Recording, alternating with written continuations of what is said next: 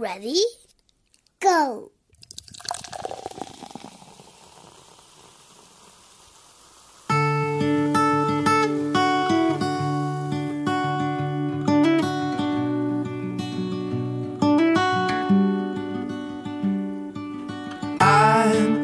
lost in an hourglass like finding and end less and I fell Love I wandered through our world, but I know all will be well.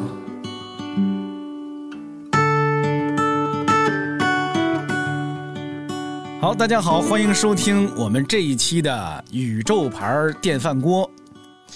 咱们这宇宙牌电饭锅节目到现在开播呀，差不多一年左右了。这个一年的努力没有白费，朋友们，我们这一期的节目有一点特殊。怎么特殊法呢？就是我们这一期节目是由一个非常有品位的品牌来特约我们录制播出的。那为什么说它特别有品位呢？你想能找我们合作的品牌，那当然得特别有品位啦。它是英国殿堂级的音响品牌 KEF，K E F。KEF 这个品牌和我们宇宙牌电饭锅要联合特别企划一期节目。我们这期节目也是这个 KEF 品牌这个敢言真 Dare to be True 它这一系列播客当中的一期。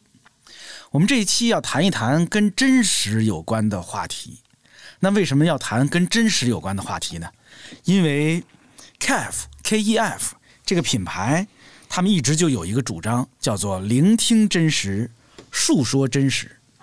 今天我找到了两位朋友，跟我一起来谈一谈广告创意跟真实的关系。所以我找了两位特别真实的朋友。他们 他们在现实中也真是我真实的朋友啊！一位是来自奥美广告的石不该石老师，他是奥美广告的群创意总监啊，他经常被介绍成一群创意总监，虽然他只是一个人，是吧，石老师？对，你自我介绍一下吧。呃，大家好，我是石不该，我在奥美广告呢已经干了不少年了。但从你做广告开始到现在有多少年了？哎呦，从我做广告到现在应该有近二十年时间了。二十年呢，二十简直就是一个世纪呀、几代人吧。是吧？真的得有几代人了。我说你经历了中国广告界的风风雨雨啊，广告界的活化石也不为过。下坡路居多。别别别，正冉冉升起呢，是吧？而且石老师真的是横跨了广告的，得说是很多个时代，尤其这个尤其这个行业变化又很快，是吧？嗯。从他当年开始做广告到现在，其实广告已经有了翻天覆地的变化。嗯。好，另一位朋友是史鑫，史鑫就更厉害了。史鑫是一家很厉害的传播机构的创始人，是吧？其实你是咱，我必须得破一下，什么传播机构，也就是广告公司，可以这么说吗？主要还是做广告创意类的业务嘛。对对对对对，但是这不是说传播机构，或者是你说传播集团，你说传播集团，这不是显着厉害吗？哦，对，还不只是机构，现在是集团了。嗯，因为他在北京、杭州两地都有公司。对对对，是吧对对对。来，郑重的说出这个传播集团的名字吧。呃，我们叫比库传播。哎，哎我回头啊，给你这“比库传播”这四个字加一混响。哎哎哎，行，笔行库，比库，库库库库。这比库传播是干嘛的？尤其是比如说跟石老师所在的这奥美，咱们对比一下，比库是干嘛的？呃，首先肯定比他们年轻啊，然后 然后我们呢，其实给自己定义成一个传播机构，就是我们更像是做传播创意的，就是我我自己想啊，我们的创意本身要有一定的传播性啊，这个是我觉得我们和其他人最本质的不同吧。人家奥美也有传播性，人家也说人家要做有传播性的广告。是吧？对呀、那我可能我们更，嗯，对，哎你看你这么说吧，我们本质其实就是一个广告公司啊。事事实上，可不可以这么说？就像你们这些啊，传播集团呐、创意热电呐、等等的，嗯，如果照往常啊这些名门正派的理解，你们做的是更便宜的广告。呃，我们叫什么？轻执行，重传播。哦，这么哎，这么说是不是显得高级一点？哎，我我们不在执行上花特别多钱。这其实啊，这这不只是你们一个公司的主张，这这简直是最近这些年广告创意的一个大趋势，是吧？对对对，我你看，之所以请二位来，也确实是，嗯，你们二位现在都在这个广告创意的一线工作，但是实际上所在的这个单位还是有些不同的。嗯，我觉得正好是不同的视角。嗯，咱们今天啊，就来一个碰撞啊，咱们聊一聊，从不同的视角来看看广告创意这玩意儿，或者说咱们，你看，虽然是从业者，但咱们咱们也是广告的受众吧。就我们天天接触到的这些广告，哎呀，到底是越来越变真实了，还是越来越变得虚伪了？就是现在的广告到底是越来越真了呢，还是越来越假了呢？我不知道你们有没有从这个角度考虑过这问题。呃，我其实是觉着呀，很多这个真啊、假呀，或者说有时大家还说有的地方大家变得更粗线条了，有时呢又说大家会更更注重细节了。但其实在我看来，更多的这样的变化来源于触达面不一样了。可能原先的时候，大家看到广告就是电视广告，就是报纸广告，所以他看到的真实的那一面，或者说虚假的那一面，都是很窄的。今天大家看到的各种广告的机会多，得到信息的机会多，所以他看到的真实的面儿也多了，虚假的面反过来会更多。那大家会觉着那种虚假的东西给大家刺激更大，所以可能大家就认为好像现在虚假的更多了。但其实我是觉得是因为大家了解的多了。我听着石老师说话，我突然意识到一件事儿。我在问问题之前，其实没定义一下，就什么叫假，嗯嗯对吧？这个大家觉得广告里的假，比如刚才石老师说的这个，说假的东西也越来越多了，我们看到的假也越来越多了。哪些东西是假的？我怀疑啊，大家对于这个假的定义都不一样。对啊，就刚才你在说这个真假的问题，我的想法是说，就是从产品的角度来讲，你所有的广告你不可能是假的，你不然就不符合广告法了，你就都不让你播了，对不对？所以所谓那些虚假的东西，可能更多是从创意层面上的这种虚伪啊，或者是夸张，我觉得，嗯。嗯。嗯，沈老师，你说呢？你觉得那假是什么？我是觉得那个假呀，刚才史鑫说那个，我我同意啊，就你广告法规定你不许有假的，嗯。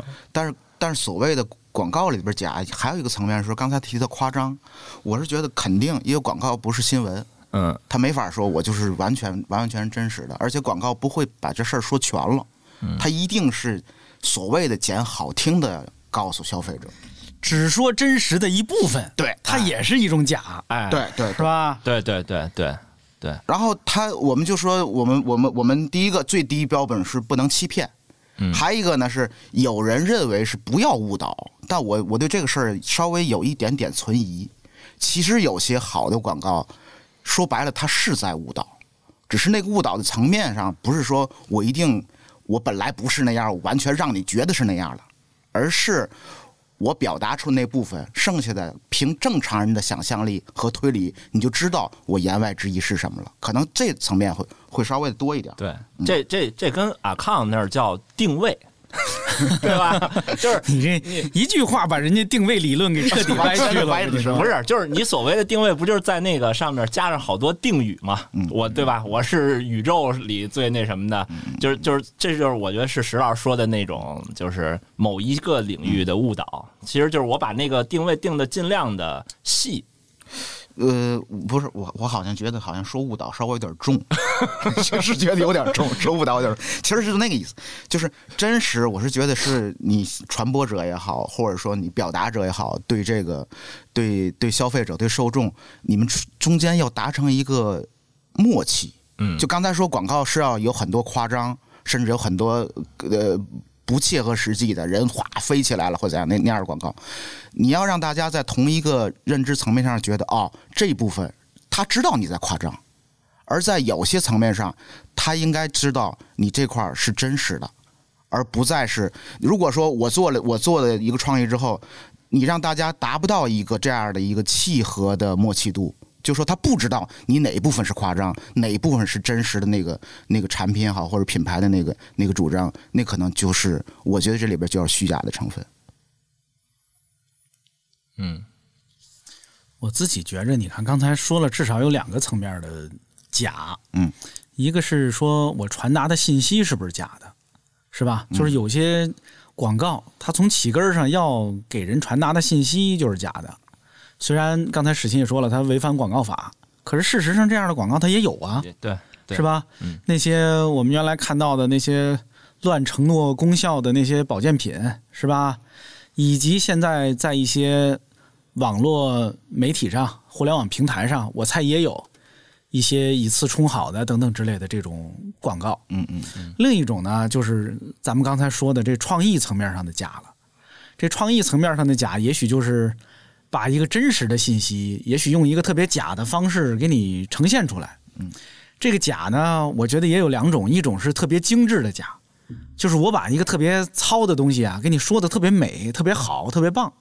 甚至这也不只是咱们现在这个时代，以前的广告是不是也有这种闻过是非，是吧？就是嗯、天花乱坠，我觉得那也是一种假。那现在可能还有呃另一种假，就是他那些用很夸张的，嗯嗯，甚至是廉价的，但是就是那种声嘶力竭的方式，给你传达一个假的东西，是吧？嗯，是不是这几种情况都有？嗯，我觉得都有吧。就刚才你说的那种互联网上的那个，我之前想今天做手术，明天今天做手术，明天就回就上班那个，那那肯定就是一种虚假嘛，但是人？家真的有些手术做完了，明天真能上班儿。你看他，他跟手术有关系，他跟上什么班儿也有关系。对，所以所以所以说这个真假，就刚才石老师讲的那个点，我挺认同，就是你跟消费者之间能够达成一种共识，就是你要让人相信了，其实就是真，嗯啊，嗯这个，那那总而言之，大家觉得现在的广告是越来越真了呢，还是越来越假了呢？就是假广告是变多了还是变少了呢？嗯，突然间沉默了，你看，对从业者好像很敏感。对，那问一个，那问一个更敏感的，就二位手里出品的假广告是在变多还是在变少呢？你们做过假的广告没有？就是让你们自己觉得，哎呀，这事儿是假的，或者哪怕说接到过这样的 brief，接到过这样的需求没有？让你们得做以假的东西。嗯，我觉得都会有吧，都肯定都会有。然后 我们是把它尽量做的真。我跟我尽量做的真是什么意思？我我给你举个例子啊，就是比如说有一些有的时候做一些事件类型的那种广告，就像那个呃社会实验。以前咱们都觉得社会实验是最最真实的哈，你看这帮人在在街上怎么着，后来慢慢你发现这是最假的一种广告，对吧？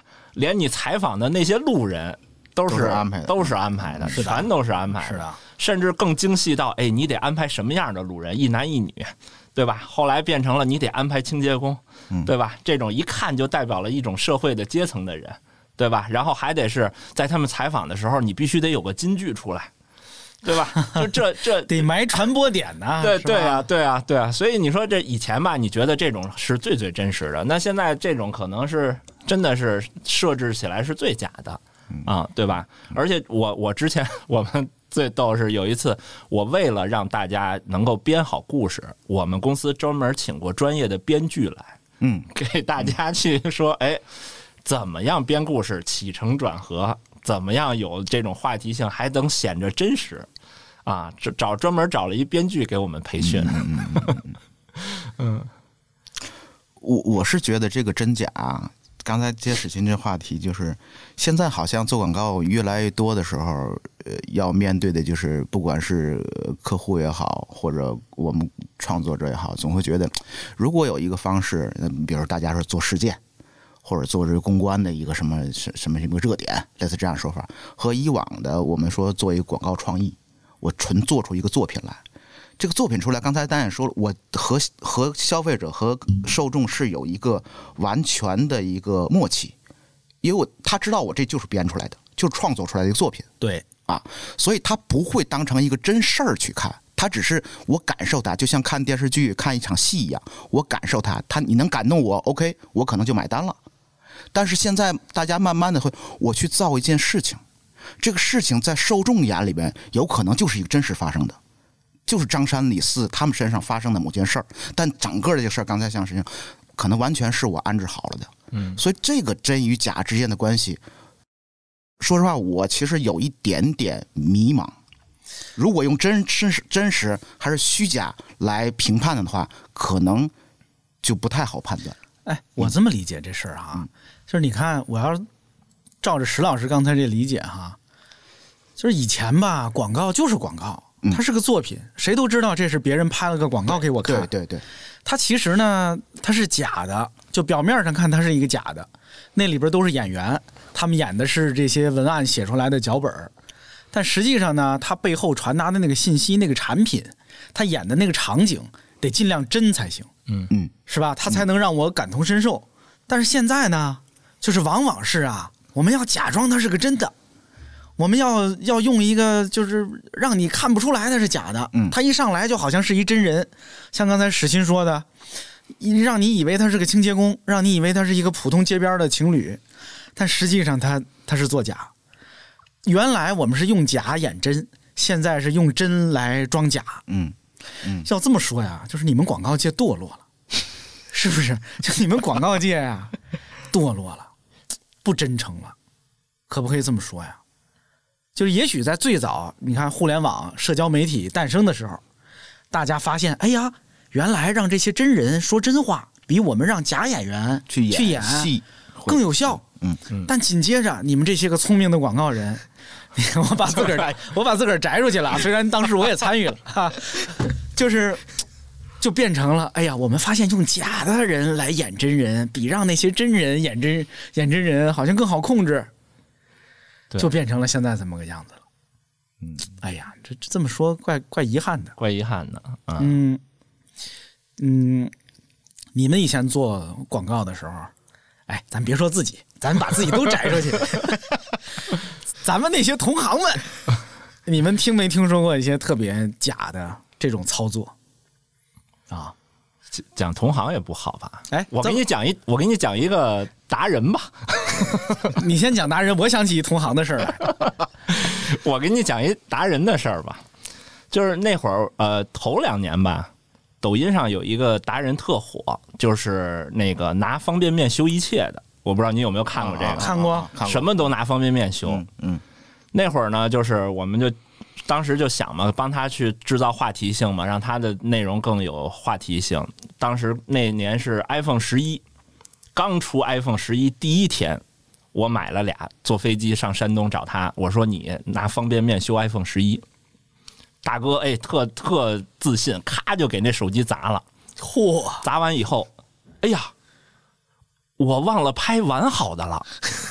我说我说我说那这样呗，您修好了咱再拍，然后咱倒放呗。修不了，我那都是段子。说我那都是当段子拍的，修不了。你倒是你倒是记着点这事儿啊，这大哥自己都这信了记性还不好 自。己都信了。对，然后然后然后我我说得亏我买俩，这这阿康的专业咔嚓又给砸了。专业素养说这您别砸了，您先拍吧，您把这当好的，然后一会儿你弄那个。啊，这么着就完了。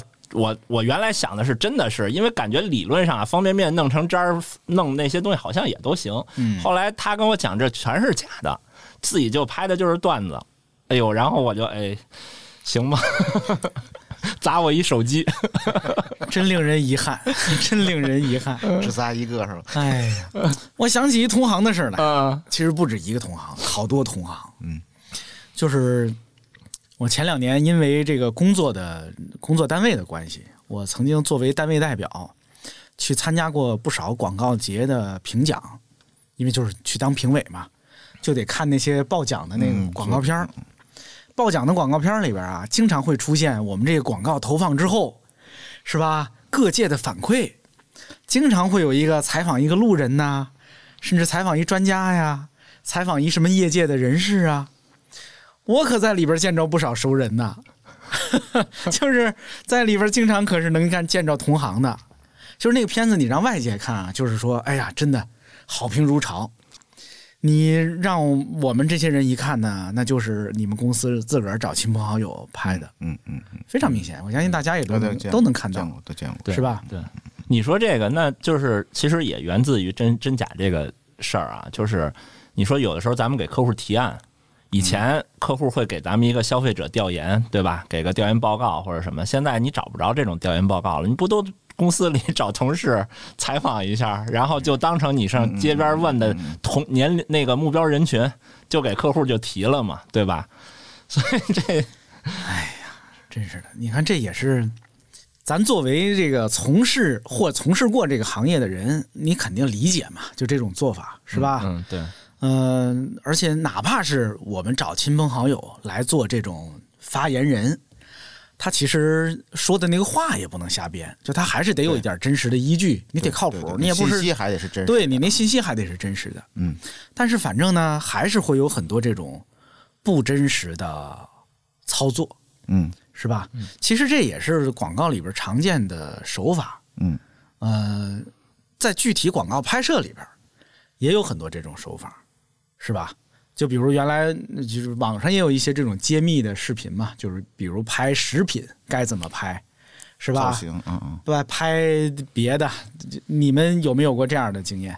有哪些我们日常从广告里边看到的那些美好的画面跟效果，嗯，其实是假的。我能想起来的是，当年我不是做过一饮料品牌的广告嘛，嗯是吧？嗯你们二位都知道是什么品牌的饮料。呃，我们当时就拍广告的时候，那代言人喝完那个饮料，客户就要求你必须得有喝完之后享受那一下。就哎，那个我给大家，我离话筒近一点，就那个啊，我我学的有点假了哈，但实际上当时我们就录这那一声，真是让那个代言人也录了好多遍。后来在录音棚里又让人去去录，嗯嗯，实际上就是正常人喝饮料，并不是每回喝完了都有那么一声嘛。嗯嗯，但是这就是广告里边那个品牌方客户必须要求的，得有这么一个，就好像你喝了我这饮料就必须有这么一声，它才代表你喝的高兴爽啊爽。嗯，你们有没有过这种那个？我是以我的经验，呃，很多演员不说，就说代言人、明星肯吃他代言的产品、肯喝他的产品的不多，啊，真的吗？对，基本上都是演，啊，而且甚至有的不是特别好说话的。他在最后那下的时候，像刚刚你说啊那下的时候，他根本就不会演技好的是无实物表演的，只是最后的时候，导演实在是觉得不行，你无实物真的其实不太行，你还是得给我喝一口，对，啊才会喝。但是我甚至还遇到过喝完这身吐的哦啊！转身喝完吐的这种我也听，人家吐可能是因为减肥、热量高什么之类的，是吧？那你这拍喝这一两口意义不大吧？反正我之前我见到的艺人就拍这种广告，吃喝还是真吃喝的，虽然他可能不吃喝那么多啊。还有别的吗？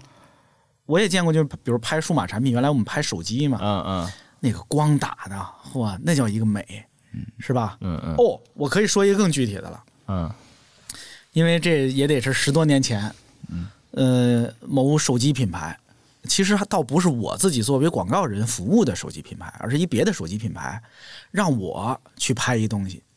当时他们打出来的，你想十多年前，当时的手机拍照其实还远比不上现在，但是当时他们所说的就是说，我们要拍一组广告大片儿广告的平面，然后呢，全是用我们的手机拍摄的。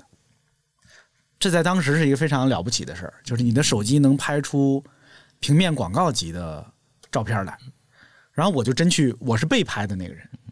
等到我去那个棚里，就发现还真是用手机拍的，但是所有的光啊，包括摄影师都是最专业的。所以这个广告没骗人，他真是用这个十几年前那个照现在看起来就技术还很落后的手机拍摄出来了一个大片级的照片但实际上呢，那是普通人根本就没有的拍摄条件。这是我见过的，就是又真又假的这么一个操作。嗯，我跟石老师有一个我们俩共同的客户，你在国外你记着吗？那是说这么具体，是什么类型的客户呢？哎呀，也算是饮料行业相关吧，啊不能再具体了好，你接着说。啊，就是液体冲入谷物。还是谷物倒入液体，这个挣扎呀嚯，你就怕你就差报品牌名了。来，你接着说吧。就对吧？石老师那那会儿，我就当时很多广告，那就是一个标准的那种产品广告的一个模式嗯，demo 产品 demo 的模式，就是你说这是真是假，你必须要把它里边含的那些东西都得特别精美的展示出来。所所以，但是那会儿客户就纠结。是把这液体冲入这堆 谷物里，还是把谷物扔进液体里？哎呦，就纠结好久。我说这有意义吗？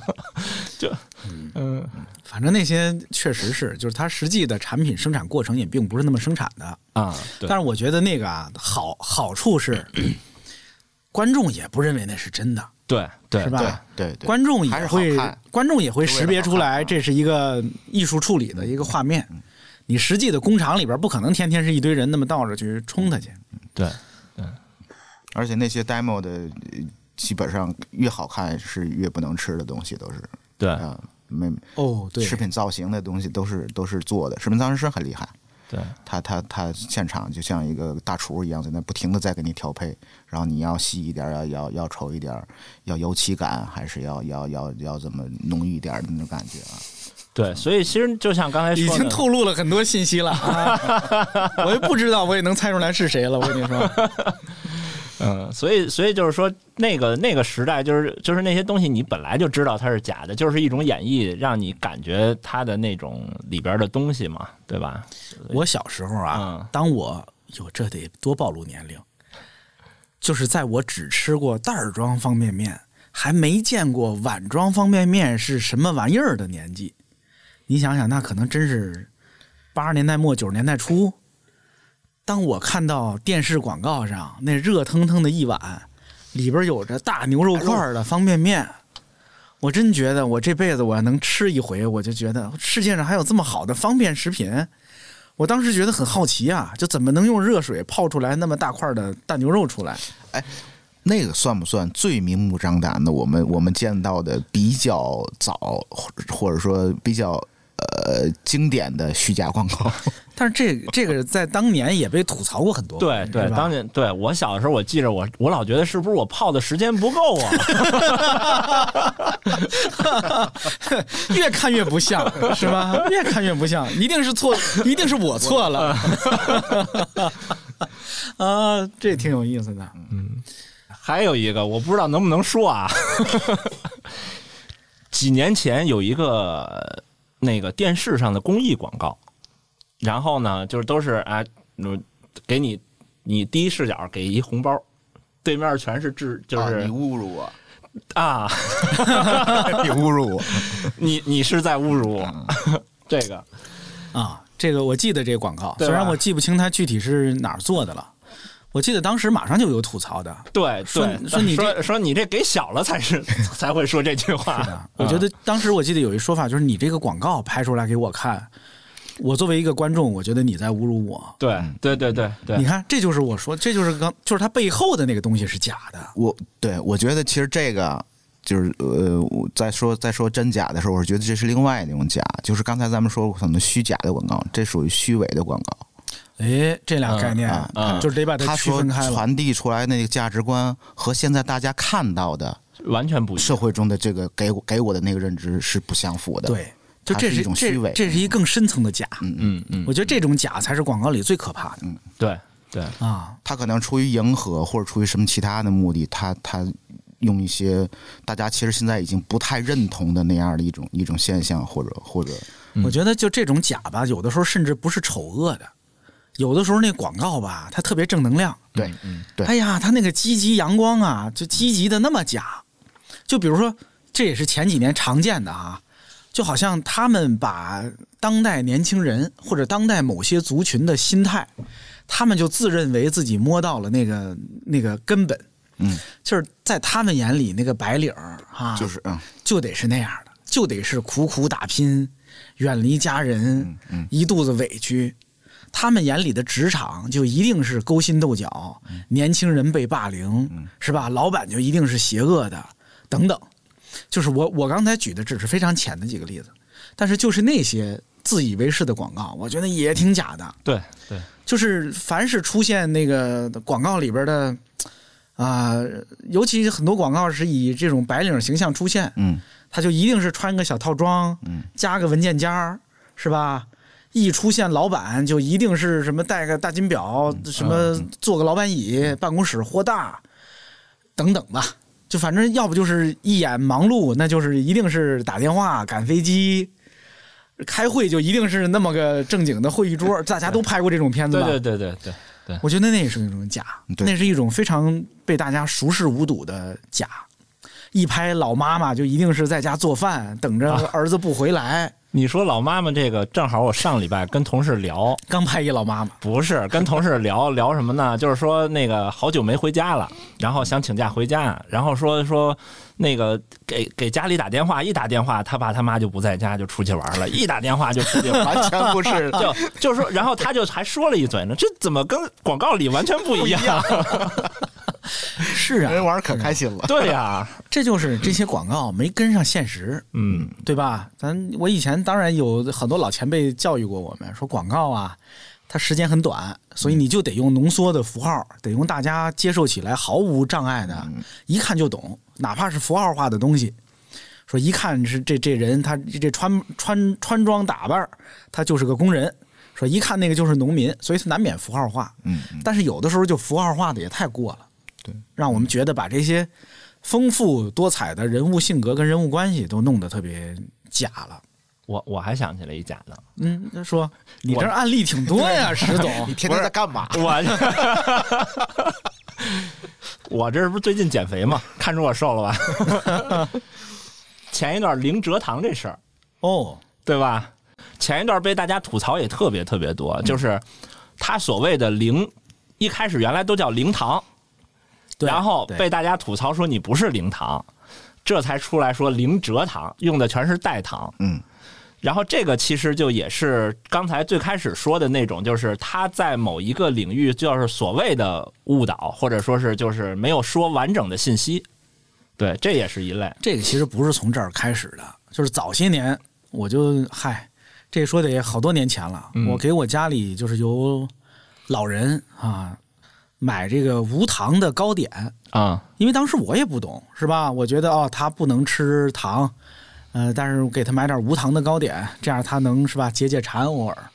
后来才知道，那东西它无糖，那可全是淀粉啊、对吧？它自己造那高油 高热量，它完整的就是一一大枣糕那么大一块，半斤一块，它是没加糖，那东西吃了它也受不了啊。对。可是你看，如果我不懂，我就被他，嗯嗯，还是广告里边经常还是有这样这样的情况的。对对。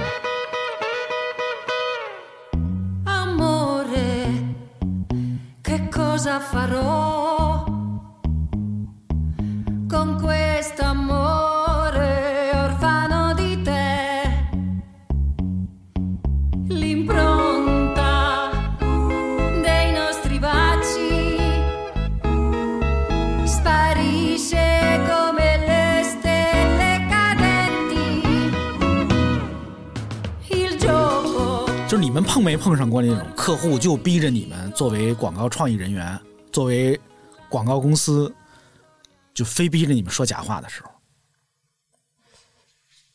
好像还没有特别我对，证明现在行业里还是有 挺好的哈，这风气。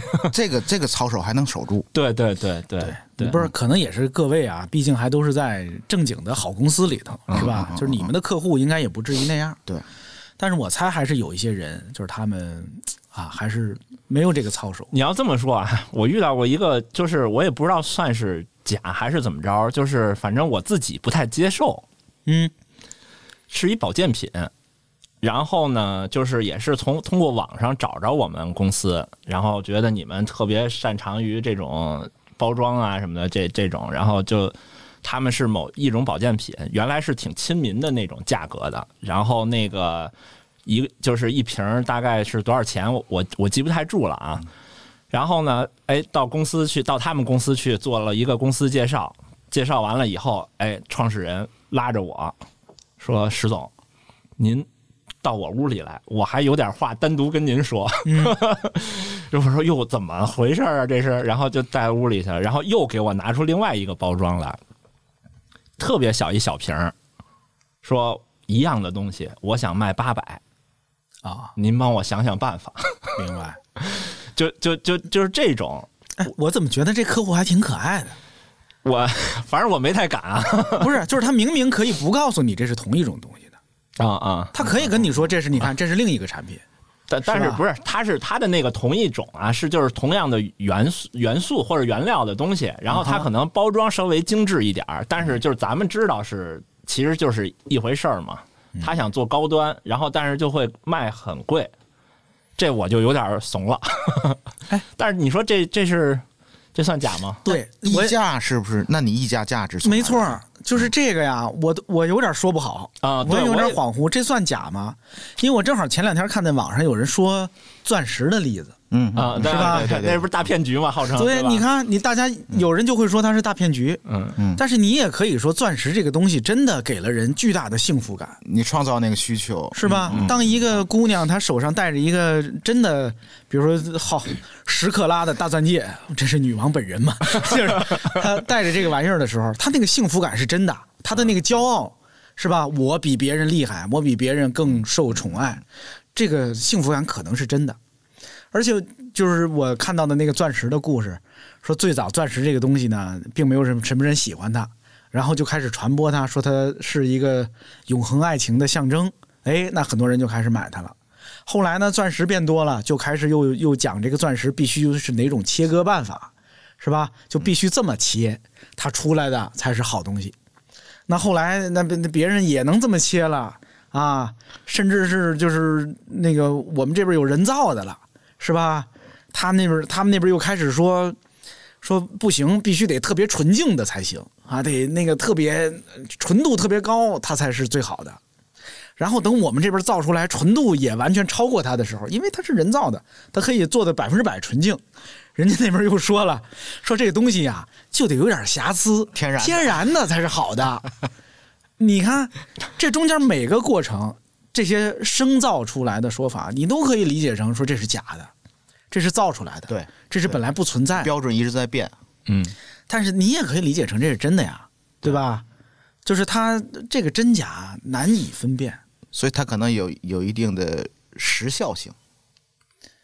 所谓的这个真，嗯，就是因为你的标准如果变了的话，那你曾经的那个真不就是在现在标准下就是假的？感觉咱在探讨一哲学问题。这跟马季那相声里说的似的，说胖子领导世界新潮流了，到明年说瘦子领导世界新潮流了，你也不知道它这这里边存在不存在一真假的问题。对对，它其实就是创造了那个需求，让大家都相信了，那就是变成真了。嗯嗯，广告的表现手法是不是一定得有假的？就是当我们拍广告的时候，当我们写文案的时候，一定得造一些假的东西，就是一定不能只是如实的写一个东西，是这样吗？你们觉得呢？我是觉得是还是有不同的创作手法。你如果单纯要说广告整个创意里面，它一定是有假的，因为创作嘛，它不是就不是新闻，不是纪录片，它一定是有是有一些你加再加工，甚至于修饰的，哪怕再说难听点，甚至有粉饰的成分在里面。但但你要说到了具体某这广告创作中的某一项工作，比如说一句文案，你到底把它写的华丽的、特别浮夸的词藻，还是真实的，就是你内心里边那一句话，每个人都能想到的一句话写在那儿，可能都可以。这可能就是风格的问题了。嗯嗯或者或者就是因为我做互联网的广告做的多一些嘛，就是它可能跟那些传统的那些 TVC 啊或者什么还不太一样，它更要求你得是大白话。嗯，就是有的时候吧，我们用点那种文言或者觉得稍微修饰一下，客户就说你这一看就是广告标题，哎，你看，对吧？这个事儿很有意思。啊对，就是互联网这些社交媒体对广告文案的影响是不是非常大呀？对对，更有意思的说，你这一看就是广告文案写的，嗯不然呢？也说好，这是肯定了你的专业度。嗯，对，真的就是我们，你想，我们经常遇到客户的评语，就是说你这个太不不像是人话了啊。对吧？就是其其实他就是用了一些修辞的手法，或者就稍微包装了一下，然后就就现在就得必须逼逼着怎么把这话写白了嗯，啊。哎，你看这事儿以前是这样吗？是不是以前呢也是这样？就以前也是人化的广告文案，其实更厉害，只是当时大家没意识到这事儿。嗯我前些天还听人说了，就是当年的那个，嗯，咖啡广告，嗯哎，都是暴露年龄的事儿。滴滴香浓，意犹未尽，嗯嗯，和味道好极了。你看，这就是两个不同的，是吧？按你按你刚才的那个，就是一看就滴滴香浓，意犹未尽，这就是广告文案写的，味道好极了，好像就人话一点点儿。啊，我当时的中国人是不是会随口而出说味道味道好极了？对我也不确定，但是总比滴滴香浓意犹未尽可能性大一点儿。对，嗯，是不是那个年代就这样？那个年代有特别假的广告，就比如说特别不真实的端着的。端着，但是也特别成功的吗？但是有也特别成功的广告文案。我是觉得可能和广告在现在和人们心目中的位置有关系。嗯我我觉得我我就说以中国为例啊，国外的咱咱研究的不多，就说中国，比如说你说三十年前的广告，那时候广告大部分还都给你描绘出一个你向往的或者你生活水平达不到的一个一种生活状态，或者是一一一一种一种生活方式，所以他会稍微的端一点儿，让你觉得，哎，我我好像明白点儿，但又不太懂，或者这个生活我喜欢，但是我好像现在做不到，我我就去追求它。广告其实还是在一个更更先进的或者更更更更富裕的方式展现给大家，而今天大家其实不再这么看广告了。哦，有道理。我觉得可能也分行业，嗯嗯，可能也分行业。你看汽车还是得那种够够着是吧？是吧？到这重重灾区，对汽车是个重灾区。对对啊 对吧？你们二位都是做过汽车广告的吧？呃，我们我做的少，其实，嗯，我我做的不是石老师说说吧，作为一个写过汽车文案的人，我也写过，但是我写的不多。我觉得其实刚才说到汽车重灾区，还有一个重灾区房地产。嗯，那我甚至另我是哎，我甚至觉得对房地产广告也和广告 业是两个行业。对对对，你看这俩东西它是有共性的，对对就是第一，它单价高，嗯，它是一个重大的消费决策；对第二，它可能代表着你接下来五年、十年甚至更长的生活品质。一到这个时候啊，大家就不淡定了，是。大家就不能用平常心来看待它了。还有一个就比如说你是一个消费品，你是个食品，现在也说啊，你选这个不选那个是代表你什么样的人，其实是瞎掰。我选一辆车，我选住在哪儿，有可能啊，我只能说有可能能代表我是什么样的人。但是你真说我我我我吃个苹果，吃个鸭梨，那怎么就能代表我什么样的人？就就你你吃鸭梨已经代表你生活方式了。有钱人谁拿一梨天天啃，是吧？都得切成小块扎着吃。这太逗了。哎，确实是这俩东西啊。你要真卖一，你真卖一饼干啊，五块钱一 五块钱二斤的饼干，嗯，你这时候在讲什么奢华感受是吧？啊，我有一些卖洁具的，嗯嗯，卖那个陶瓷产品的，还爱用那个什么欧洲大模特儿，嗯嗯金碧辉煌的大客厅，用那样的画面，那样的床垫不是也是 最最著名的什么哦。什么什么床垫，弄一老外，对，嗯。就他们还玩这一套呢。嗯我觉得可能说真的，可能那时代真也过去了，对对，是吧？就我还得靠一床垫、靠一马桶来彰显生活品味，而且那也不可信呢。对，我坐在一马桶上，我那欧洲大模特就来了，还是还是怎么着？我觉得那就是假了。嗯但是可能就是大家习惯了，就还没改过来，对对是吧？有没有特别真的好广告？就是它就是不假，它就很真，甭管是历史上、世界上还是眼巴前儿，有没有这种你们觉得，哎，竟然竟然很真，还很好？就是我是觉得那个真真正打动我的，不是说真实，嗯广告真实这事，确实是还是真诚。他所表现的那那种那种情感是是完全你能够感同身受，并且能打动你的。嗯，我想到的是那个那个那个那个，就是近些年经常每一年圣诞节都会大家传一波的那个国外特别著名的那个百货商店百货，商店的那套。我我其实想到的是，他大概十来年前的一支，就是一小男孩儿一直在特别迫不及待，天天等着圣诞节，然后看那表怎么转怎么转，然后天天早早早吃完饭赶紧上床睡觉，一天天就是那二十来天就天天往回过。你会觉得，我是一下感同身受，是我想到了我小时候盼过年。嗯，就国外小孩盼圣诞，我就盼过年也是那样，一天天还不过年还不过年那样。但他到最后那下是，他说一等到那时候是送给爸妈一件生日礼物，就是最后他反过来之后，他还能打动你，但是他前面那情绪一直揪住啊、哦，这是确实人之常情，每个小孩都是这样，那个情感是是真实的，我是能记住的。哎，我想起来一个，就当年在奥美内部是作为一个好的案例被分享的，应该是巴西的奥美吧，还是哪儿做的？他当时其实是按照一个飞机稿来做的，因为当时甚至连看到的那个片子呀，都是内部自己拍出来的 demo，demo 嗯就说我们打算这么做。但是即使是那个东西啊，就是它是片子是假的，我也认为那真是一个很厉害的想法。我不知道大家记得不记得，我不知道你们看过没看过。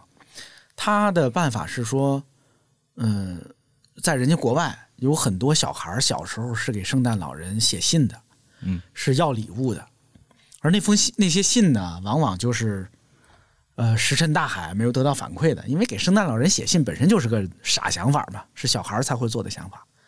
他的做法是让圣诞老人找到那些孩子十几年前甚至二十几年前写的那些信，然后呃这个圣诞老人当然是演员假扮的，嗯，他去找到这些现在已经长大了的人，敲他的门，然后告诉他，比如你，你是史欣吗？我是史欣。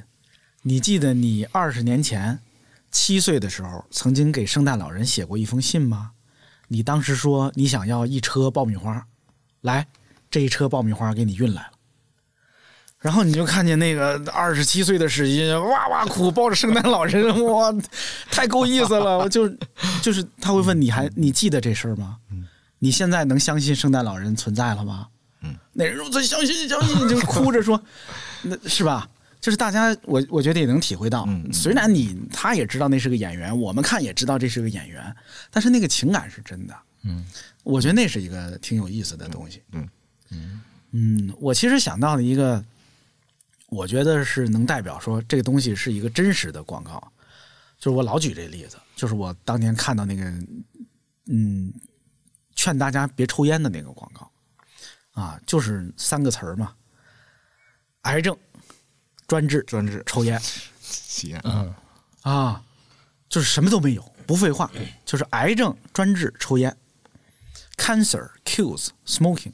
嗯，我就觉得这是个真广告，这是一个他竟然找到了一个现实中真存在的这么一个现象，是吧？你抽烟抽的再凶，你天天说戒不了戒不了，哪天一得癌症马上就戒，第二天就不抽了。嗯，啊，对就至少那一个礼拜你不抽了，你没心思抽了你，还抽心得多大？抽着烟，我呀，昨天刚确诊，我跟你说啊，抽不了两口了。对，我很少是吧？对于大多数人来说，这个癌症专治抽烟是一个非常真实的事儿。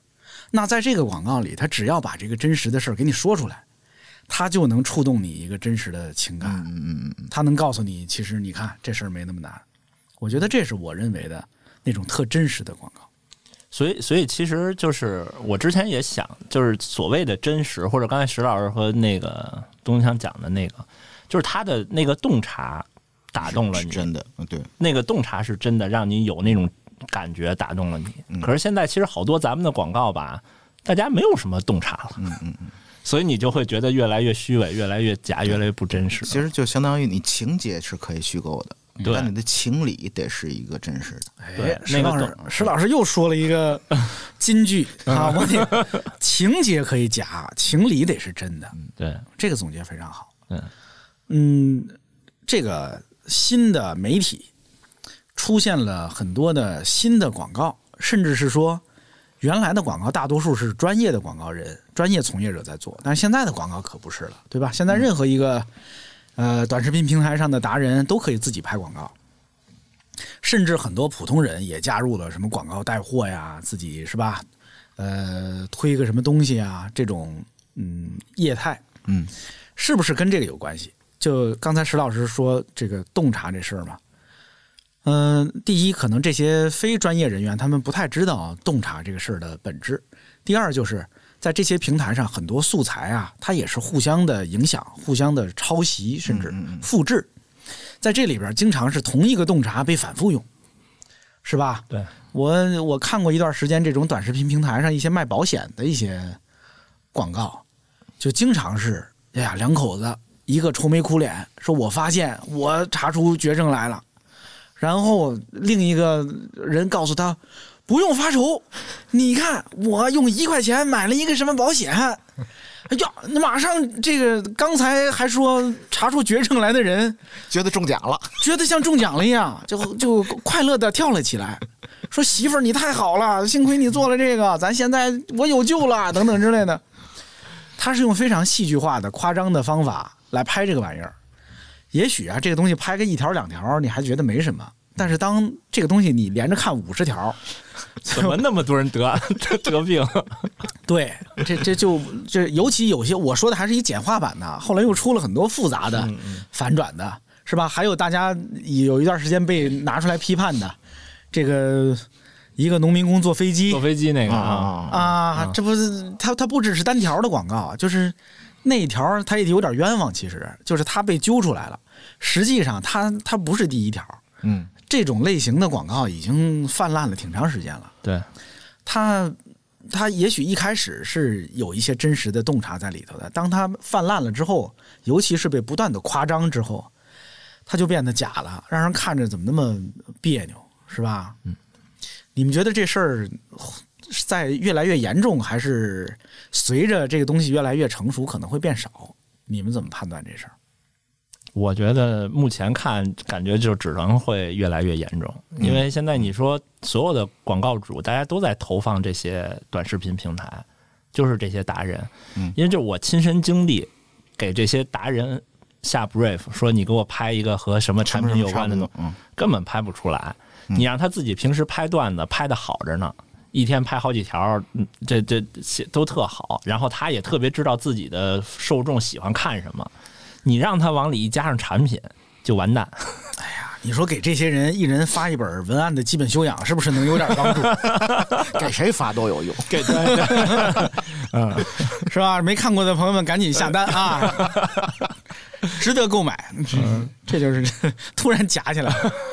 石老师，你觉得呢？我是觉得，就是就是又提到一个这两年经常被人说的信息茧房，嗯就是我我比如我和东江，我们俩都爱听相声，就知道，比如说像八九十年代的时候，他有一个相声演员有这么一两段、两三段代表作，他其实这辈子基本就吃不够他吃的了，因为当时他就四处去演出嘛，嗯只是在剧场里演，我到到北京，在北京演，在广州演，在上海演，在深圳演，在哪随便在哪儿演，就这一段抡一圈儿过来，这一年多过去了。嗯，但现在其实好像大家说在这个网络上有一个段子或怎么样，一下全全国人民都知道了，都看到了。但其实现在我们某些短视频平台。还是你看到的，比如说我看到的那个那那个平台和史欣你看到的，咱们其实还是一样两个圈子。对对对，为什么说同样一个段子，不同的人，我这么演绎，他还有生存空间，还有不还有更多人去看，就是因为我们看到不一样，它就像当初散落在全国各地的各个小剧场一样，嗯，所以它才有这样的空间。如果这个打破不了的话，那你说现在这样的现象，大家还是有自己的市场，他这样做还是省劲儿的，他可能还会这么干。现在这事儿啊，它变成了，就比如说，经常会有一个段子，就比如有人，史鑫，你是一北京人，你拿北京话说了一个段子出来，啊，讲的是你们北京的事儿，嗯然后呢，我是一天津人，我看见了，我用天津话讲一遍，把里边的一些元素换成天津的，这个视频就会在天津老乡里边再火一圈。对对对对，然后呢，有一山东人看见了，他再用山东话讲一遍，然后省级的省级的 讲完了一遍，某个县又出来一，又来一遍他用他们县的方言又讲一遍，这事儿会不断的重复。当然，你看，如果我们特别乐观，我们也可以说，他每次都会有一点进化的。加工，对吧？它最后也许最后变得特别好，但是它可能出现了一个，就中国这个段子被讲了五百遍，嗯嗯可能会有这样的情况。最后出现在春晚上是他的最终归宿。到春晚上就算绝了对的是吧？哎就是你最后的家。嗯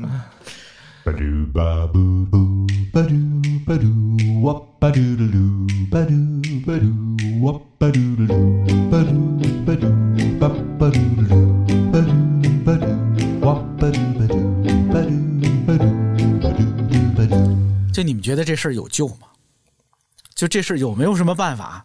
二位啊，作为名门正派，跟这歪门个邪道，我可没想说这词儿，但是你这么说，我也 就不剩留留道口就不剩什么。不能算歪门邪道，算新兴力量啊，就是这种啊，就是有没有办法？各位，咱努努力啊，咱这这跟这个王利发王老板跟那个，咱努努力，别让他亡喽啊，是吧？有没有什么办法？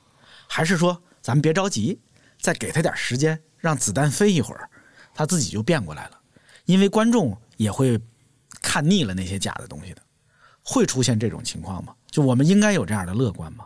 我我我挺乐观的啊，就我觉得就是所有的事情都是到达了一定的程度以后，一定会往另外一个方向或者往另嗯嗯会会好转。就又举例啊，说那个之前那个小红书，嗯，小红书滤镜假的代表吧，对吧？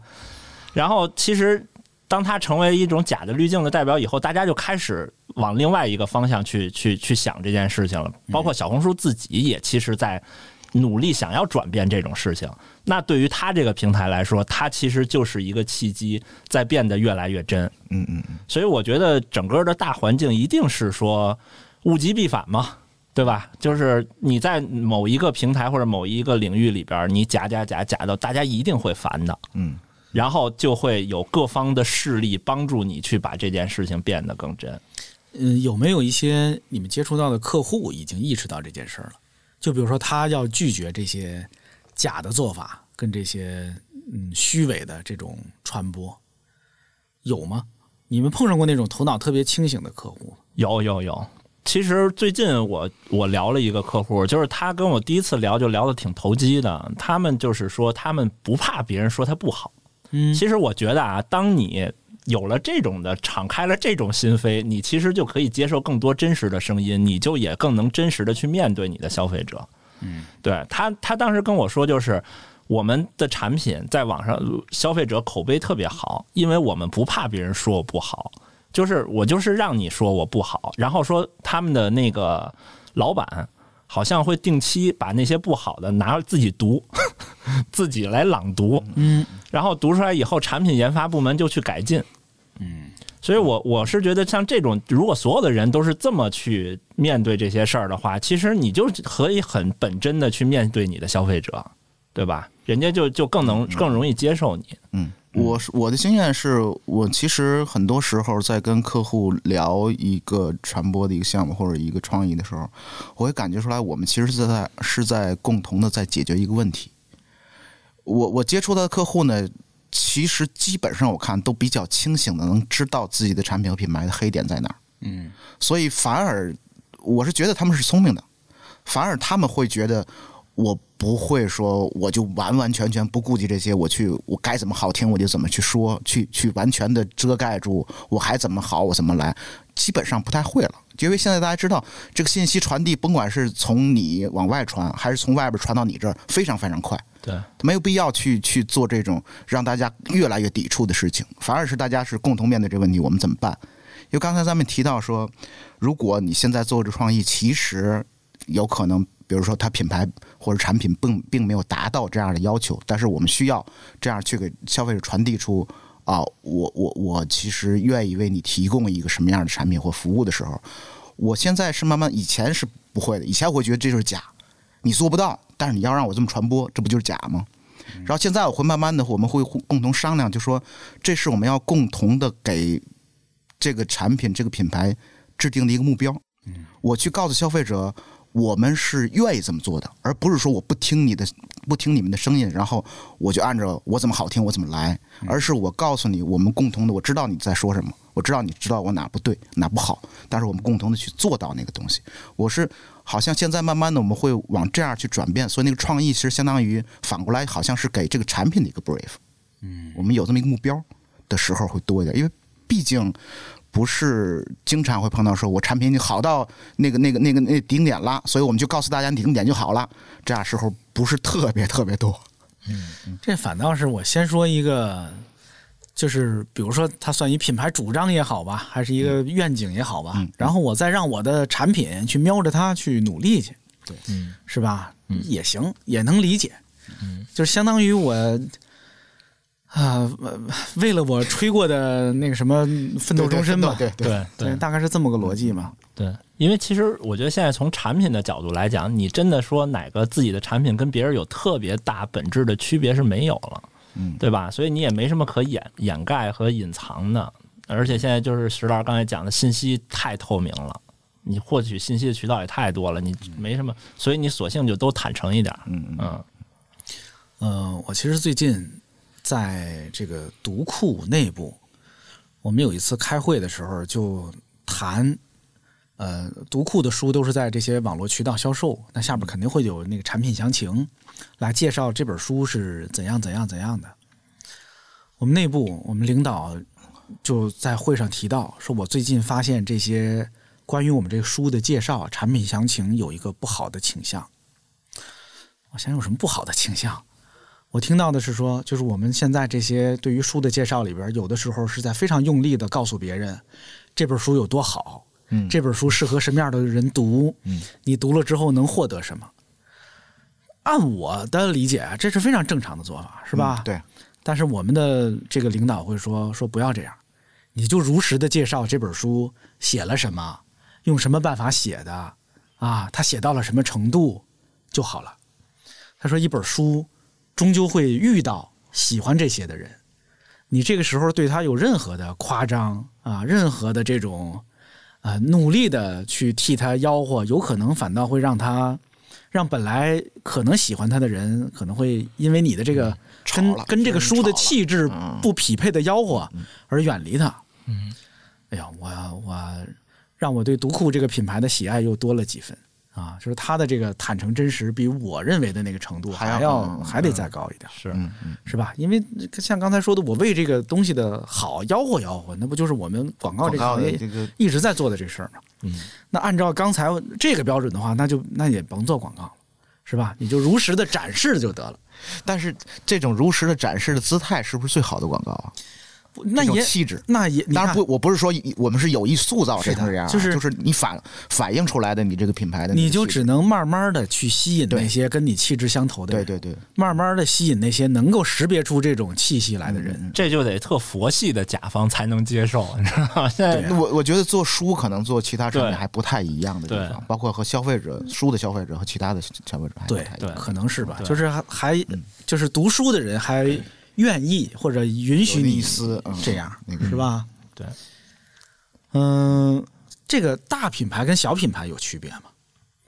就是如果说，嗯你看各位都服务过很多，是吧？非常著名的大品牌，也都服务过一些小品牌，他们会有区别吗？就是对于真实跟真实不真实这个事情上，我觉得大品牌，因为它本身大，它的影响力也大，它所以就它必须得真实，它负责任它必须得有这个社会责任在嗯在这儿。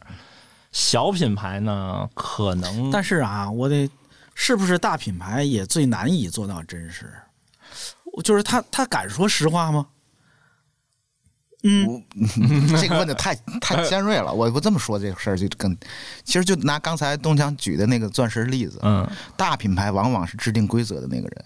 嗯比如呢？很多品牌就还别说到最大的那个品牌，就一般品牌大家都在说，啊，我一定要做那个行业里边要制定规则，这个这个这个玩法大家已经玩成这样了，我要重新推翻，我要重新制定一个规则啊，我这个规则来，或者或者自诩我我代表的是一个更先进的或者更高的一个标准，制定标准的人。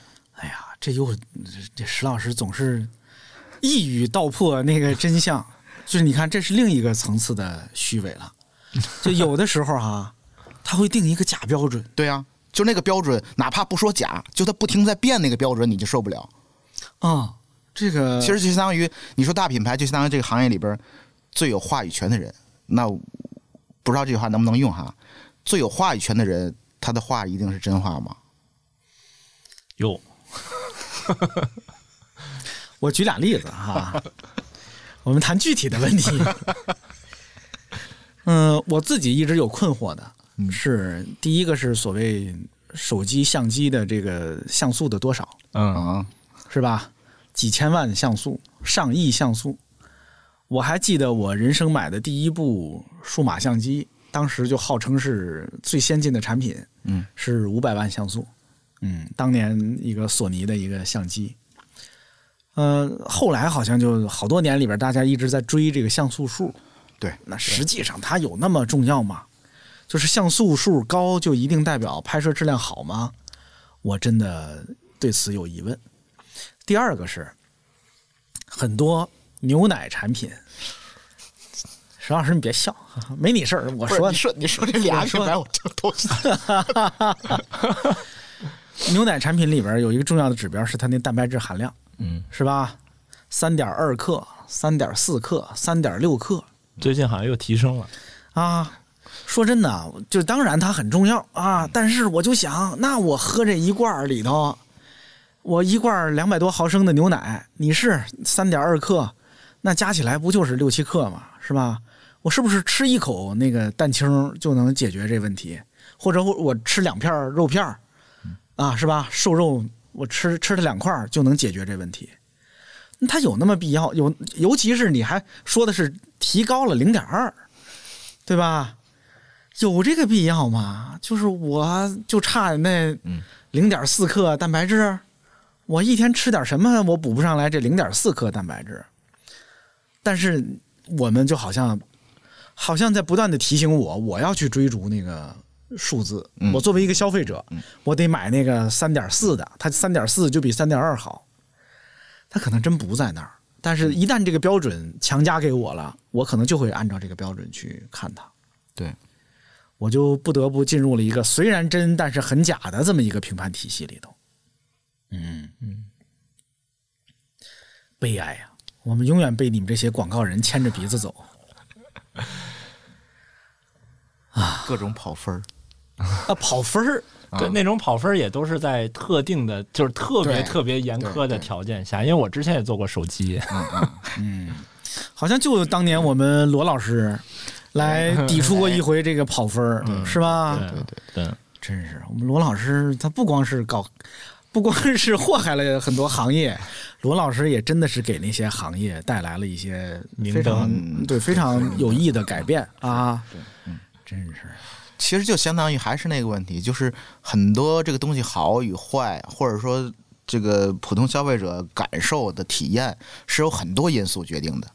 那就是刚才咱们提到说广告，我没法把话说全，但是我会找一个对我最有利的一个一个一个一个标准去说。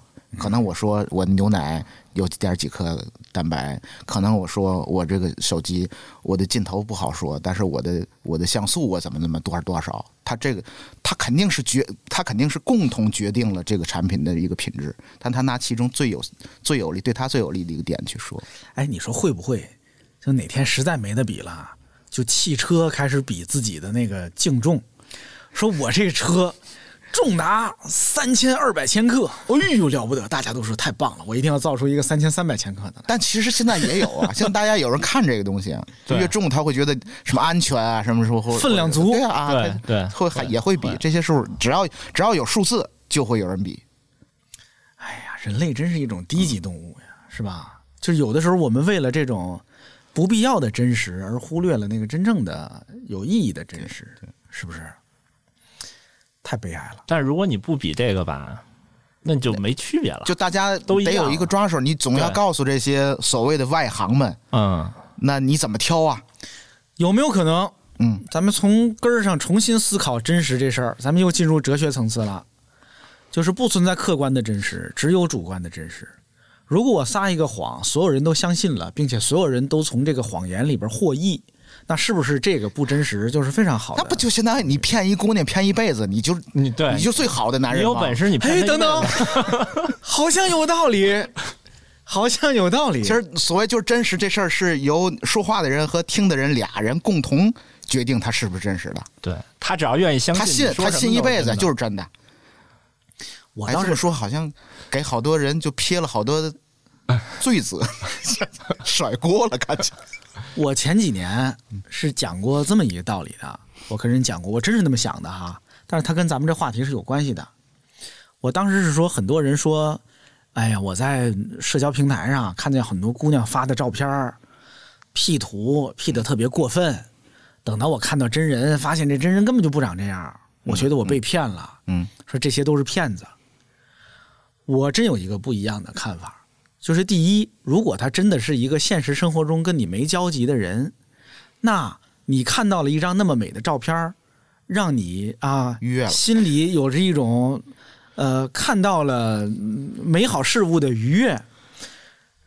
他真人长得什么样，跟你有什么关系呢？对吧？第二是，一些人把自己的照片儿 P 成了一个跟他现实当中的形象不一样的那么一个样子，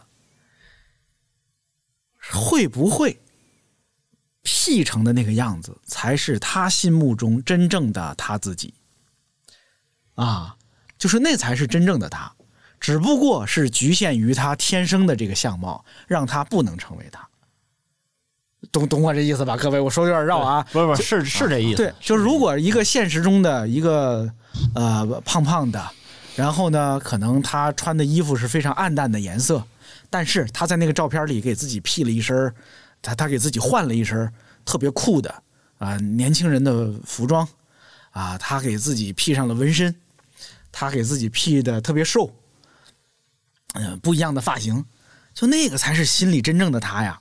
是那个现实中的他，内心里住着一个那样的他，那个才是就是你有幸见到了真实的他，而不是见到了虚伪的他。你爱上他的灵魂，就是他他他他本人是谁，我不在意啊。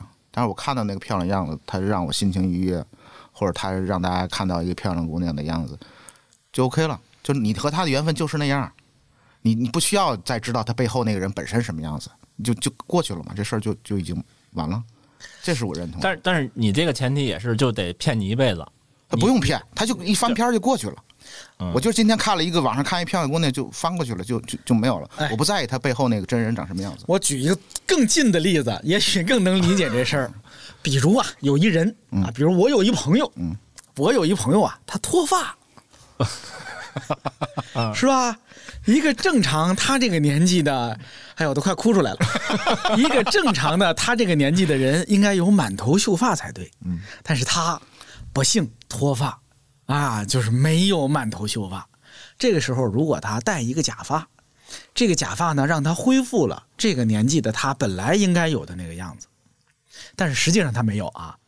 那你说是戴假发的这个他是更真实的他，还是那个不得不秃头的他是真实的他？我自己从我的内心，我会认为，就是那个戴了假发的他，其实那可能才是真实的他呢。就是是吧？就比如说，咱们看这，咱可以举具体的，比如说冯小刚，嗯得了白癜风，嗯，后来出镜的时候他会化妆，把脸上的肤色打匀，嗯嗯，那个打匀的他才是真实的他呢，对吧？你非得让他一脸病态的那个状态，你非得让他一脸白斑吗？那那那那是他得病了，但是他不正常的样子，是吧？你们觉得呢？我的这个朋友应该戴假发吗？我我我就 怎么突然变成了一个具体生活建议的一个节目？嗯，其实其实我我是觉得就是，嗯，我我我觉得啊，你的这个朋友应该戴假发，就是其实只要是你觉得自己最愉悦的那种状态，其实就是最好的、最真的。所谓咱们所咱们一直在讨论真和假，其实是想探讨这种人的，你是不是能接受这事儿，或者说是不是能让你愉悦嘛？我我觉得本质。所以我是觉得，如果能让你愉悦，那你说是真的就是真的。哎，最后变得特别主观啊。真假本来就是特别主观的。其实一开始石老师的那个逻辑就是，只要你愿意相信，它就是真的啊。还有你看干嘛用？你这个朋友，你要就跟他聊天儿，他戴不戴假发就问题不大嘛。那还有什么用？还有什么用途的时候是是他你要戴假发影响你？我在我在试图把这个把你举这意思往广告这事儿上拉嘛。你广告不就是你要是你说那个产品就在那摆着无所谓，它当然越漂亮越跟我没关系就无所谓嘛。但那个东西我要拿回来，我要拿回来用，而你呃而你而你遮挡的这部分，或者说你你你你掩饰的这部分，是我正好能我用那头发干嘛？能用到的，这就是问题了吧？这些说的这有意思，就是你看这广告跟你真正用这商品，就是又是一回事儿了。对对对，问一具体的吧，咱们别老在天上飘着了。嗯，你们上过广告的当没有？就是你们受没受过骗？买到一个东西发现就是假的，或者是不靠谱的，甭管是在你们以往的什么网购什么之类的，上没上过广告的当？二位广告从业者，我那算上当吗？说说就是我我我觉得不能算上当，只是觉得没有想象中那么好而已。所以我觉得这种不应该算上当。比如说现在我我老是刷刷刷抖音买东西，看什么都想买，什么鱼片儿，那种那买回来你觉得完全不是那么那么回事儿，对吧？但这种你你觉得是上当了，但是也觉得还好。也就那样，对对对，我觉得稍微有点小小失望而已。失望，对，就是失望。但是它确实也是鱼片儿。石老师你呢？我是用过生发的东西的，哎呦，我有一个朋友啊，啊，你们你们你们这太功能性了，这种功能性的我从来都不相信。嗯，不是，是接着说说，说说说出你的故事。哦，那还那还是刚刚有些有有些有些症状的时候，脱发倾向，对，嗯，然后看到说当时好像那些年是有一个铺天盖地的，就是一个什么什么数字的一个。一个这么个品牌，然后三位数。恨恨恨不得你在你家一下楼就看到那儿，哎，然后看着就像一个，你你也说不好，它是个医疗机构啊，还是一个哦你还去过你还去过那店儿机构啊？不然为什么会觉得那个东西还挺专业的呢？哦就就有人告诉你，哎，你看啊，这东西，然后拿你当年可没告诉我，你也告诉我没？我是先试了一下，看好觉得嘞好嘞，然后就是还挺，算是挺挺挺规律的吧，就和人家进行了一段时间的这样的这这种消费，说的多么的含蓄啊！就是老去老去人那儿接受治疗。对对对，基本上是没有没有效果的。哎，你看啊，你看我虽然没去过，但是我也了解过。嗯，就人家这些，比如一些脱发的药物跟脱发的治疗，其实有的时候是有很严格的条件的。嗯，就比如你得持续的以一个频率、以一个密度，嗯得去做治疗，或者说得用药，而且呢，最后你还不能停，因为有的时候一停了，它就又回去了。啊！但是我我想到了，你说这个领域啊，我也有发言权呐。我虽然没去过那店里做这些，但是曾经一度有一些植发机构，啊、就是算找过我吧，啊，就是大家说你有没有兴趣来了解一下哈？当然，人家那那说法也是，就是你如果有兴趣的话，我们可以做个推广啊，就把你当个案例给我们那个。我说我这事儿都这么出名了，人说架不住你老自个儿提呀、好嘞，我去了解了一下。呃，首先说植发这个技术，很多我相信，比如听我们这节目的很多朋友也有一些了解，因为这几年这个传播做的还挺多的。它基本的原理，它的好处，嗯，就不用我介绍了，大家都听过很多了。那些呃八成是真的，是吧？因为人家也不敢说假话。但是我跟他们聊的时候啊，我发现了一个重要的被他们有意无意忽略了的，甚至说被这个整个行业都有意无意的忽略了的。你看“有意无意”这个四个字儿就出于我的善良啊，被他们忽忽略了的一个现象，就是植发这个事儿。你看，通常的做法是怎么着呢？比如一般男性，他的脱发会从头顶儿或者是说前额开始，他的发际线后移，或者在头顶出现一块那个毛发稀少的区域。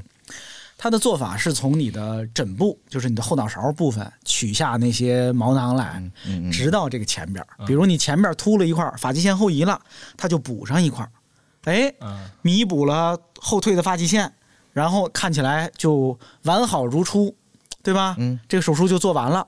嗯，可是各位朋友，请不要忘记一件事儿，这就是他们没说的事儿了。你的发际线可还继续后移呢，嗯，对吧？就就有道沟，对，就您把前边这部分呢给它补上了，你那个发际线可还接着往后退呢。等它再退几年呢，也许中间就留出一道壕沟来。啊，等出现这个壕沟的时候，你怎么办？你得接着去后边后脑勺再往上倒，取头发，头没了，再往上倒。是的，你后边的这个毛囊可不是取之不尽、用之不竭的，所以有可能会出现一个情况，就是到最后啊，你头顶那个部分已经秃得很厉害了，你的发际线也已经跟后边的那个秃的部分汇合了，但是你的那个最后那个后脑勺已经没有毛囊可取了。就变成你就在前额，大刘海儿，前额有一条哈、生长茂密的刘海儿，但是这个一过了这刘海儿，大阿福嘛，就是哎呀，就你看很多是日本的古代的那个，可能就是照这来的，是吧？所以就是你后脑勺这些东西，你想把它放哪儿，提前就规划好。是的，但是你看，这是不是一个很重要的信息？对吧？植发是有可能出现这种情况的，嗯嗯，但是在对外的这些宣传里边，其实都没提这事儿。很多我问过身边一些去补过前额的头发的朋友，他们也没有被充分的告知这件事情啊，或者说，就他们也是后来才意识到可能有这个风险。嗯嗯嗯，嗯，我我觉得这就算不真实，是吧？就是他遗漏了一个这么重要的信息。你看，这都是如果不是我去做这种深入的了解，如果不是石老师自己去试过那些，可能你也真的不知道这些情况。嗯，啊。还有很多就是我我自己网购是有过这些经验的，就是网购来这个东西啊，哎呀，你就发现吧，跟你想的不一样。对，就是。或者跟他跟你讲的不一样，，对对，你看这个啊。这俩是有区别的，嗯，有一种是跟他讲的不一样，那我就可更更晚了那我就可以跟他退货了嗯嗯，嗯对吧？这跟你讲的不一样。但是有的时候你收来发现呀、你自己很很委屈，就是他是跟我想的不一样，但是你就没想过他还能这样呢，对吧？他你我举个例子吧，你买了一个什么数码产品，他上面跟你说，你说我们这上边啊，这个这个呃顶端的这个外壳是用什么什么材质做的，等你收到之后，你发现就顶端那一点点是用这材质做的，底下全是塑料壳子，但是人家真没说错，是吧？只是你看的时候就没想到，你对，这玩意儿还 一个壳分两种材质呢，就为省这点料，就是吧？我当然刚才是一个非常抽象的，就是它不具体，但是相信大家都有过这样的，买吃的、买什么玩意儿都有过这样的。嗯，你也不能说，就你这事儿，你都没地儿说理去，你这事儿。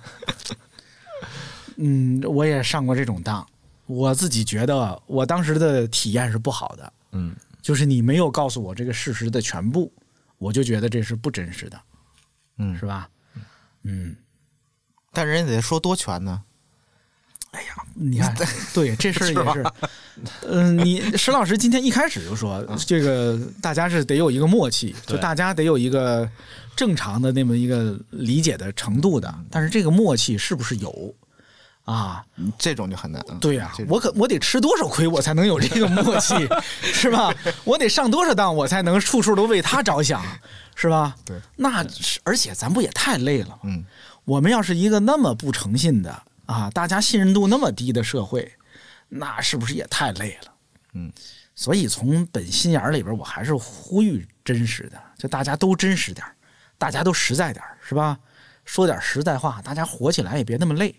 别我们看个广告都得留着一万多心眼儿，嗯嗯，你指望我自个儿脑补你背后所有的阴险狡诈，我凭什么呀？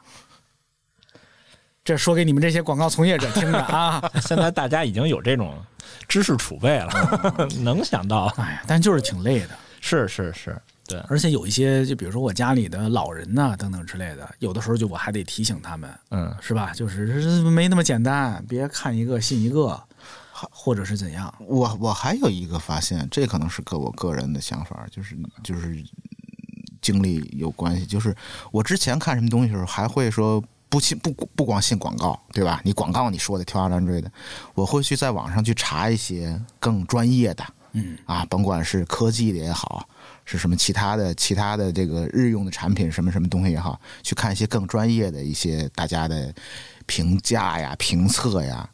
然后后来慢慢你就发现，所有的东西都能用来恰饭。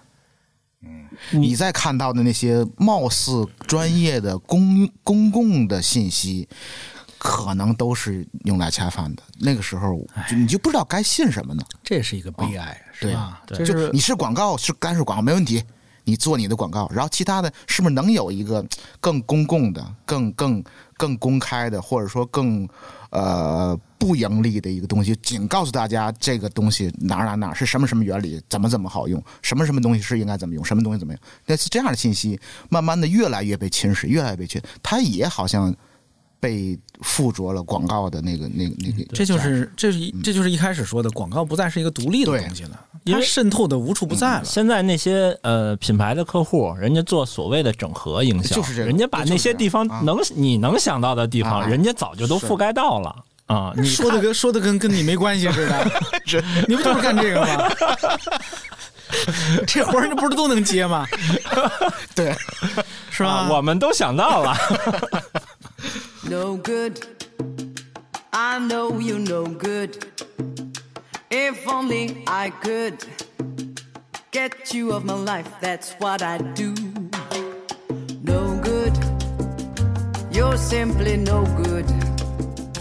I know that I should cross you of my list and of my life. You said yo te quiero y besame mucho.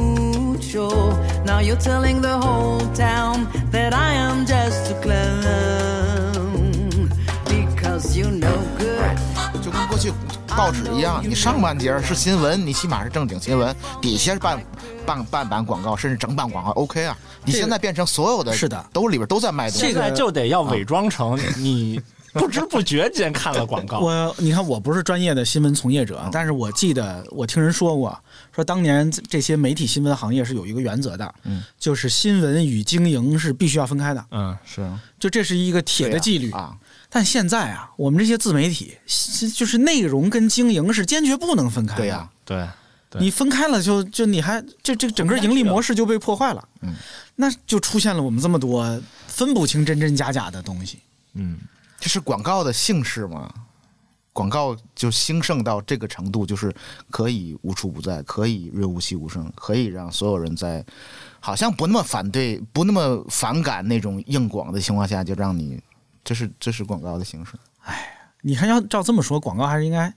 来来，我再说一个我的困惑吧，这个也是我我最最看不惯的呀，就是有些个视频网站，你看哈，他在视频前面加贴片广告，嗯他收广告客户的钱，是不是？嗯，但是他又在这个广告上加上一条提示，说只需六元就可以关闭这个广告。嗯，我自己觉得这两种盈利模式如果单独存在都可以，一块儿存在就是混蛋，就是太混蛋了，就是就是这是一个完全相悖的逻辑。我们如果你如果要帮客户打广告，你就应该把这个广告做的或者说展示的，让你的用户特别爱看才对，是吧？你得努力做好的广告，你得让你的用户也喜欢看，这样你才能从你的客户那儿收广告媒介的费用。但是如果你要让你的用户花钱来去掉这个广告，那你就得把这个广告做的特别恶心，特别打扰人，对让人一秒钟都看不下去。我忍不了后边的九秒，我就得看到六秒之前，我就得赶紧关键花花点钱。别让我看到这种恶心东西。嗯，但是这俩要同时做，这就太混蛋了。吃广告吃被告嘛，对啊对，这是让我最最不能理解的，这就注定了他得在某一头那儿是虚伪的，是假的，他不能真诚的、全心全意的为客户服务或者为用户服务。客户可能反过来想，哦，我我我花钱投你广告是为了让你卖会员去。对呀、现在就变成了，如果你看啊，如果照这个逻辑，我是这个视频网站，我就得专门找那些广告拍的特别恶心的客户，嗯，来我给你投放，嗯，然后呢，第一你很恶心，所以我的用户会玩命买我会员的，嗯如果他没买这个会员，好嘞，那我找你要钱。你没帮我实现买会员的这个任务，所以广告播完了，对吧？他没有买会员，广告播完了，我要找你要钱，多么的混蛋！朋友们，如果啊，如果在听这个节目的人有各位，你们在这些平台工作，你们反映反映，你们实名的说说这是有一叫东东锵的人说的，我也不怕得罪你们。他这么一个逻辑，就注定了他会诞生很多可笑的事情。嗯啊，哎，真是的，说起来令人伤心呐。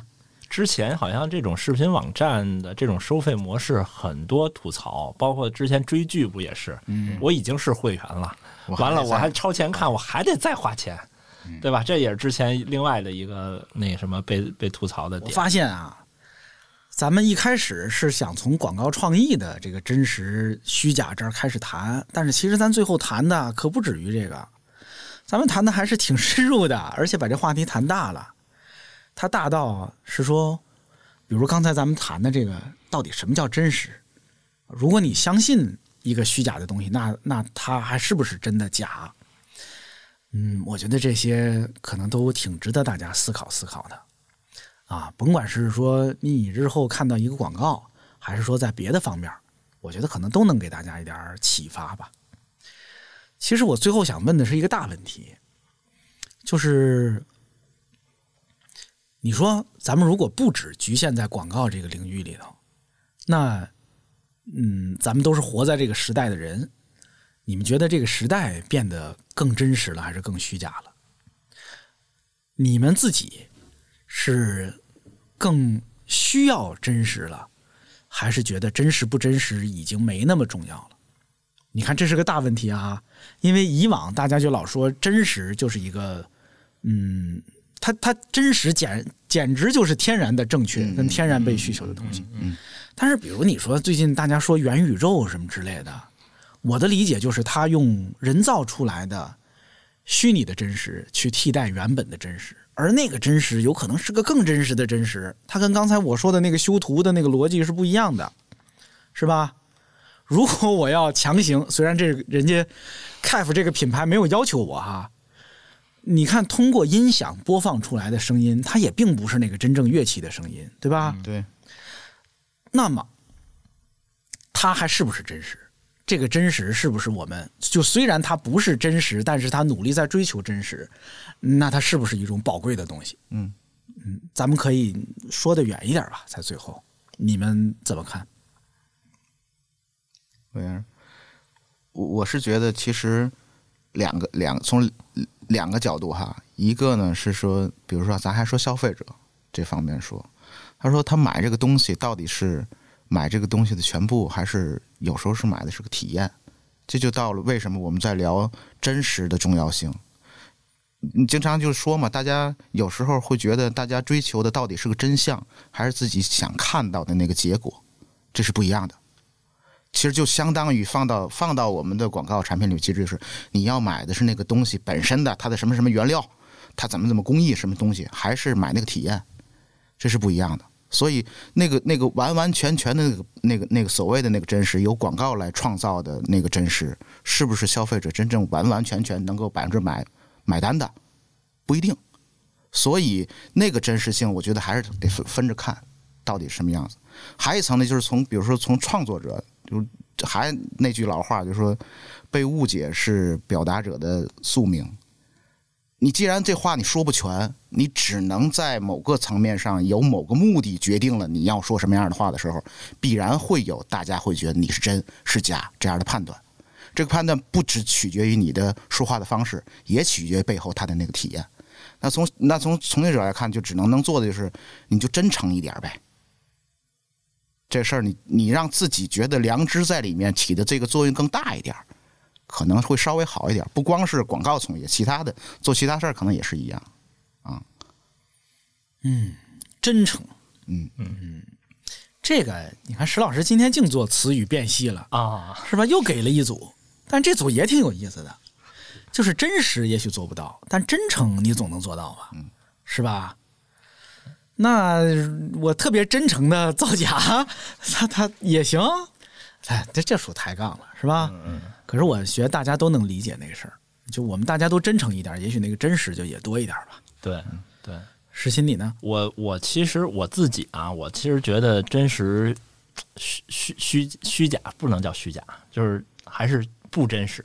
嗯，我觉得没对我来说没有特别重要，我还是更从受众的角度去去看这件事情。如果他只要接受，就就行。嗯。然后我想多说一嘴，是说刚才那个东东强说这个话议题的时候，就是说到这个世界是不是越来越虚了？我其实脑子里想到的也是元宇宙。嗯，其实它不就是在把咱们的世界变得越来越虚吗？嗯，而且就是前两天我正好跟同事聊到这儿，说为什么会出现这种情况，可能就是在现实真实的世界里已经满足不了大家对于某些事情的需要了，于是呢。就造出一个虚的东西来，就比如说，就是就是说，现在现实世界，你想再征服一个大陆是不可能的了，就那种满足感，对吧？于是人家就造出一个虚假的世界里，你到那儿去发现新大陆，那种满足感是完全不一样的。但是你说那种那种，就是怎么怎么讲，就是这种可能整个世界都虚了以后，你又觉得那种就是一种真实了。所以我从一开始就觉得咱们今天讨论的话题特别哲学。哎呦，不瞒你说，当我刚才说元宇宙的时候，以及我之前听人说元宇宙的时候，我也真没想过说我在里边能自己征服一大陆。真的，我自己原来想的可能只是我在那里边啊，能就是呃组个乐队，或者我在卢浮宫里住住一礼拜什么之类的。我想的还是这些，想小了。哎，不是，但是想小了但是那些都是你在现实世界真实世界里基本上已经做不到了，可能。嗯，或者要做到的成本很高。嗯，所以你需要那么一个世界去做那些事情，那些事情就是刚才你讲的那个 P 成自己的那个样子，可能那个是你觉得那个世界是最真实的你。满头秀发的我，对 对去征服一个大陆，对对对，太真实了。这一下其实把这个真，咱们聊了好多个它对立的那个词儿，假伪还是虚，但其实我们好像现在很难把真直接翻到一对面，就是这是真就是对的，不真就一定是不对的。其实就我我自己就是还是觉得，就比如刚才元宇宙这个，我还是觉得那是以假做真，就是它那个技术呈现出来的，在你眼前的那个东西可能是假的，但是它给你的那个感觉体验对呀、它最终还是真正的形成了我内心的体验和感受，和嗯是吧？嗯就好像嗯，我现在听一个莫扎特当年做的曲儿演奏出来，那也并不是莫扎特当年演奏的呀，嗯是吧？但是你说那是莫扎特的那个曲子吗？他真的就是莫扎特那个曲子啊！我听到的就是就是莫扎特当年要传达出来的那个感情，对对对，我体验到了，我觉得那它就是真的。嗯啊，我觉得谈到这儿啊，这个程度的真假之辩，已经不是咱们仨 对聊不了了。已经不是我们仨能解决的了。相信听到这儿的朋友也已经感受到了我们仨的捉襟见肘。这个时候只恨自己读的书还不够啊！但是我们今天就谈到这儿吧，我相信对大家还是会有一些启发的啊！大家生活当中的真实与不真实，大家每天接触到的广告或者广告领域之外的真实和不真实，我相信大家也都有自己的理解跟自己不同的判断吧。那咱们今天就聊到这儿，我最后得主动的再感谢一下今天特约我们录制播出这期节目的呃 CAF 啊，这个非常有品位、有眼光的音响品牌啊希望以后有更多的品牌啊也像他一样有品位有眼光。来我们宇宙牌的电饭锅我们一块儿来谈一谈有趣的话题跟大家分享一些有趣的感受。好呗拜拜。好好拜拜。拜拜拜拜。A delusion blow up my mind. Tie me up i get cold feet a solution has to